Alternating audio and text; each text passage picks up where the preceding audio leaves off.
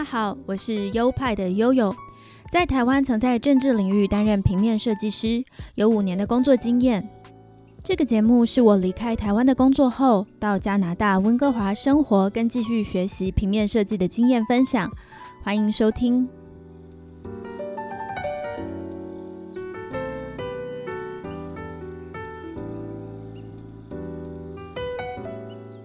嗨嗨，欢迎来到 EP 三十五。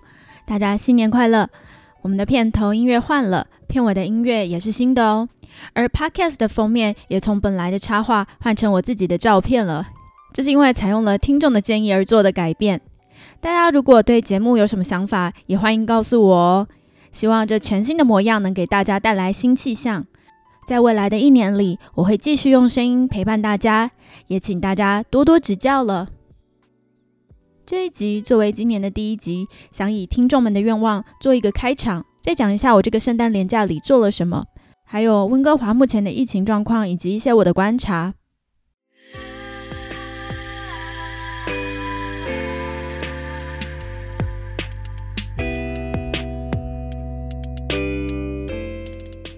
因为我之前在官方的 IG 现实动态有留言问大家的新年新希望，那我在这里也为大家把新希望读出来，跟大家共同宣誓这个决心。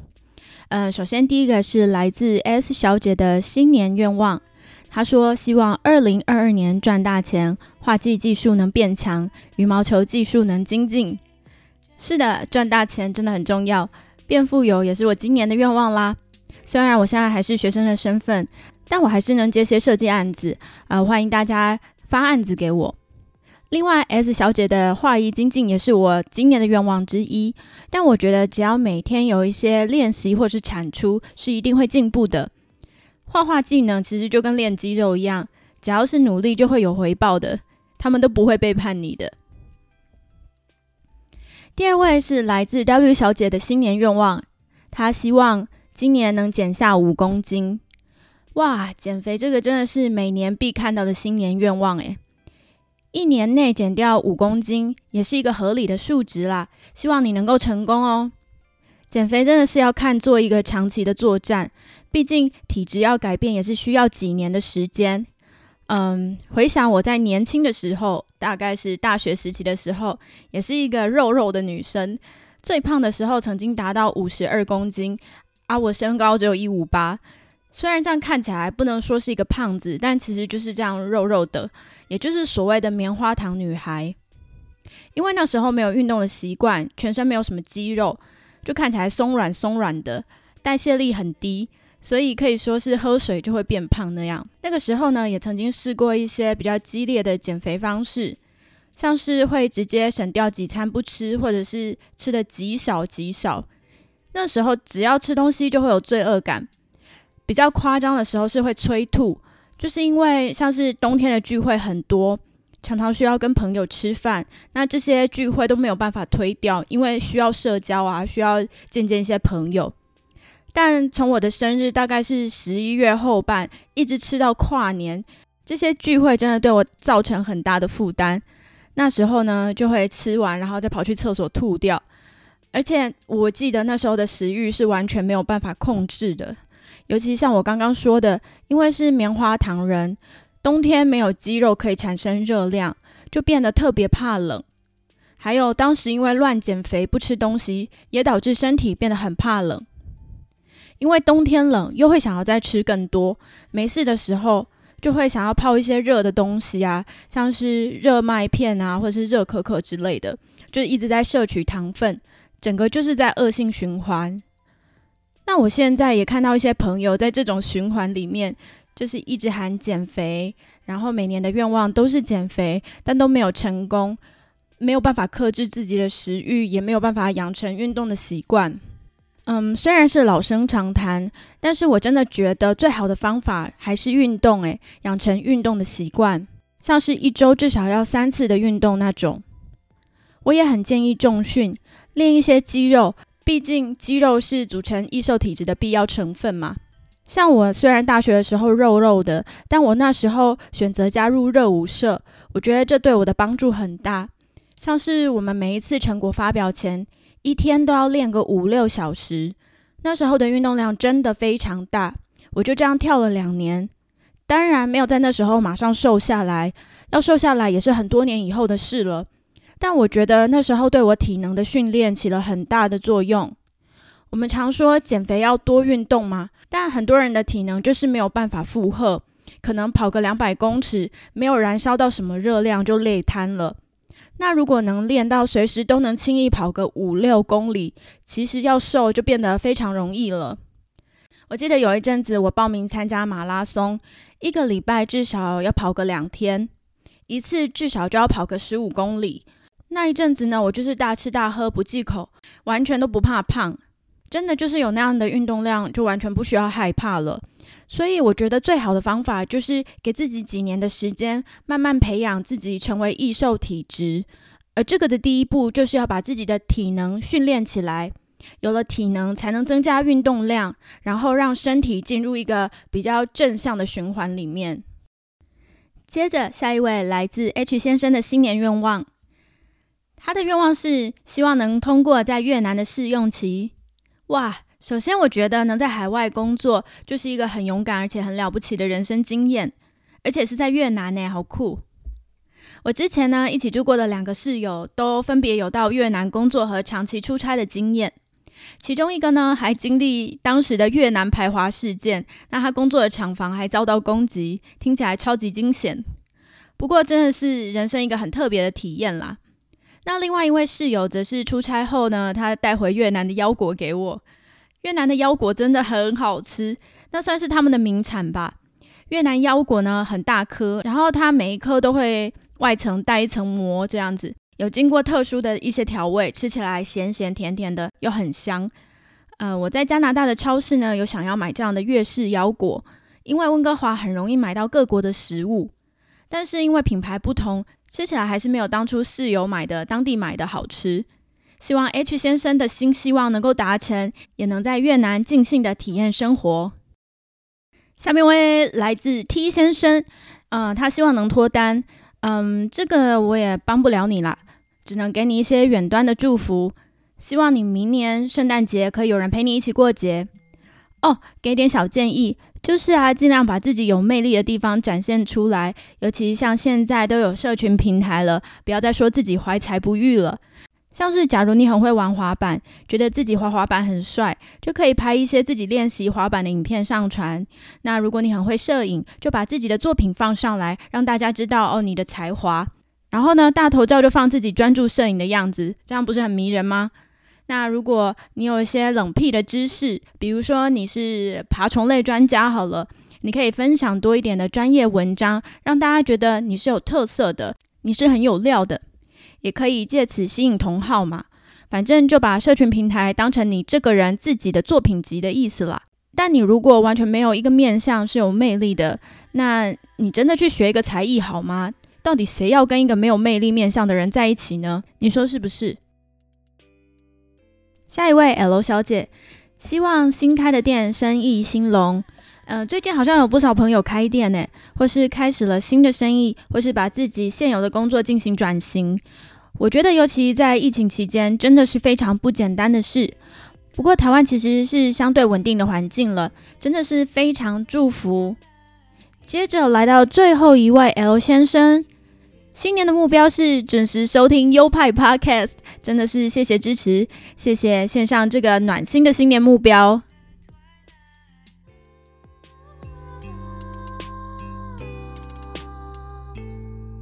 我录这一集的这一天呢，是加拿大的一月二号，台湾的一月三号，也是我连假的最后一天。老实说，我连假一开始给自己设的目标有很多都没有达成，但其实这个连假过得很充实，也没有什么遗憾了。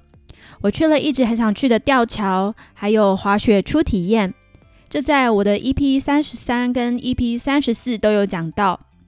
另外，还第一次在温哥华唱 KTV，那是华人开的 KTV 店。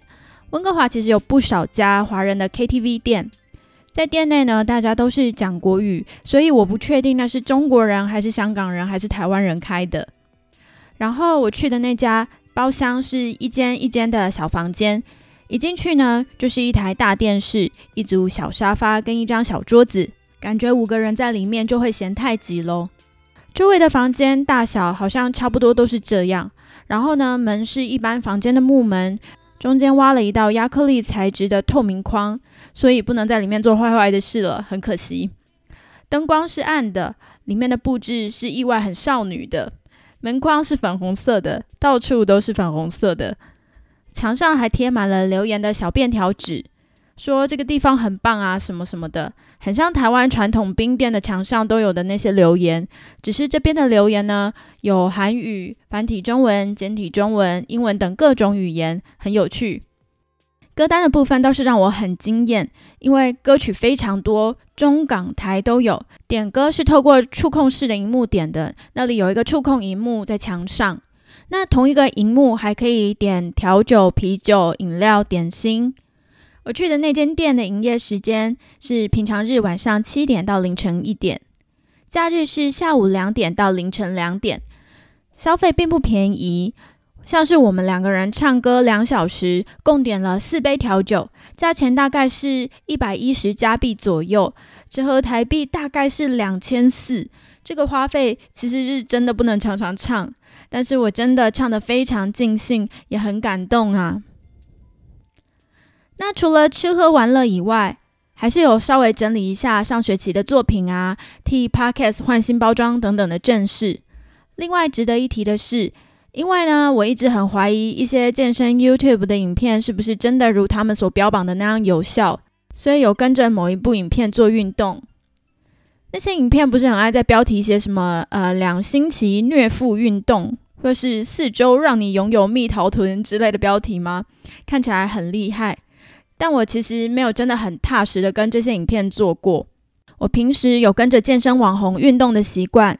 我喜欢的健身 YouTuber 有来自香港的林千瑜，嗯，大家也叫她 Coffee。她已经是一个妈妈了，但是身材跟状态都维持的非常好。出影片呢也出的非常勤，我觉得很棒，推荐给大家。林是双木林，千是草字头，在一个千千万万的千，鱼是女字旁，在一个给予的予，林千鱼。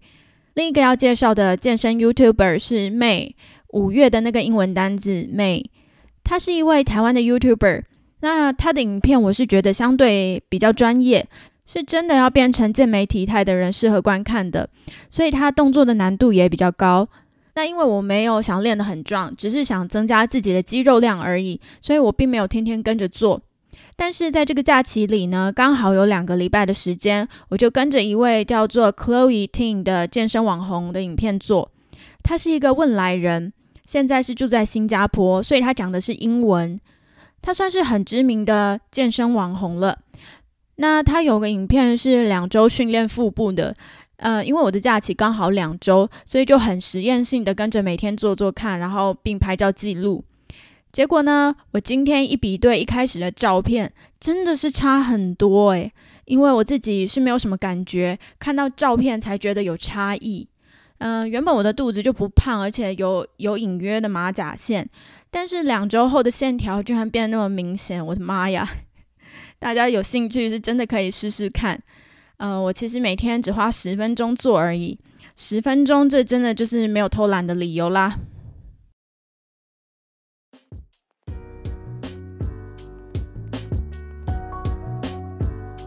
而我们廉价的尾声，包括了元旦、跨年，在这里真的很羡慕台湾。台湾的跨年烟火是照常举行，其实世界大部分的国家的跨年活动都取消了，加拿大也是。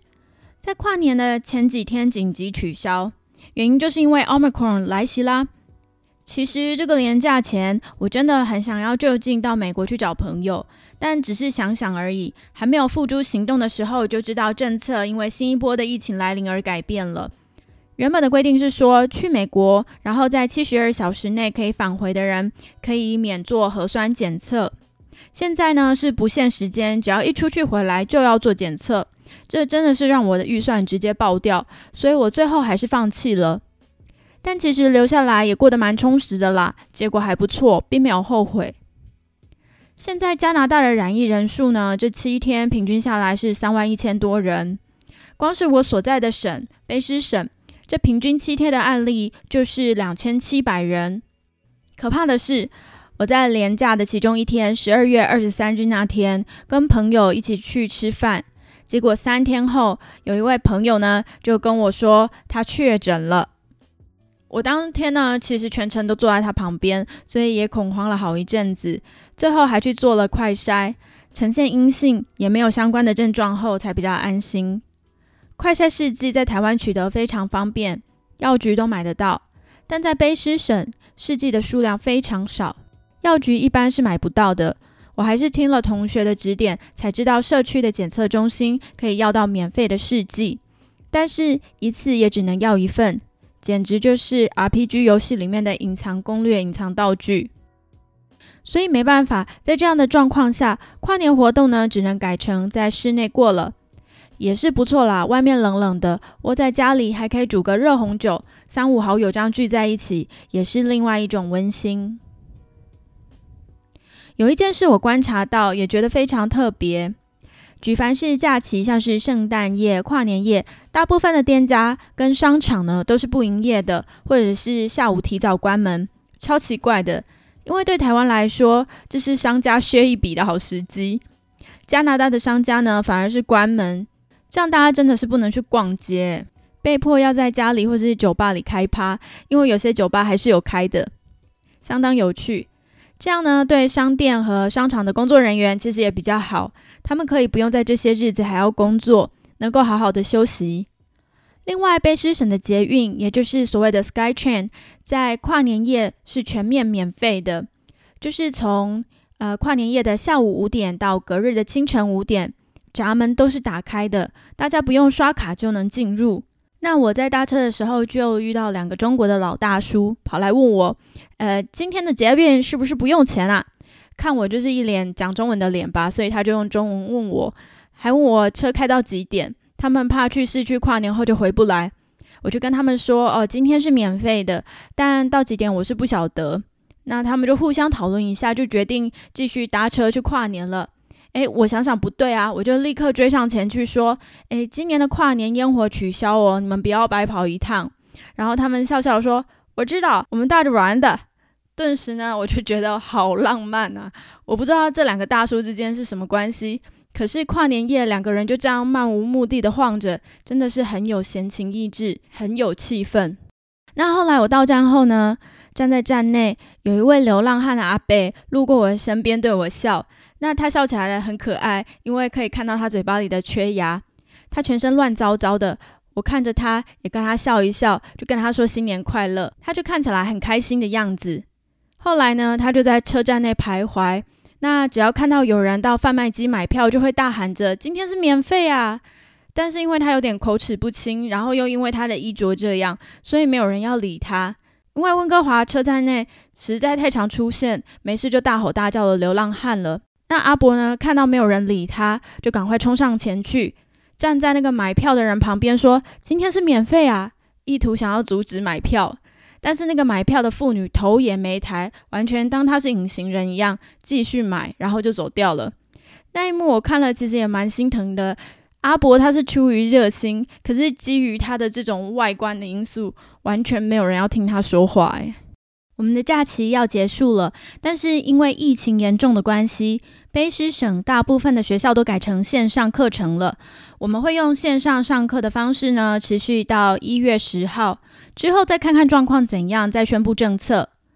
不需要早起，不用花时间通车，当然好。但是线上上课的方式，我自己是觉得效果会比较差，而且像我这样的国际学生，又花更多学费，却只能在线上上课，实在是蛮亏的。不过大家就是好好待在家啦，这样疫情也过去的比较快。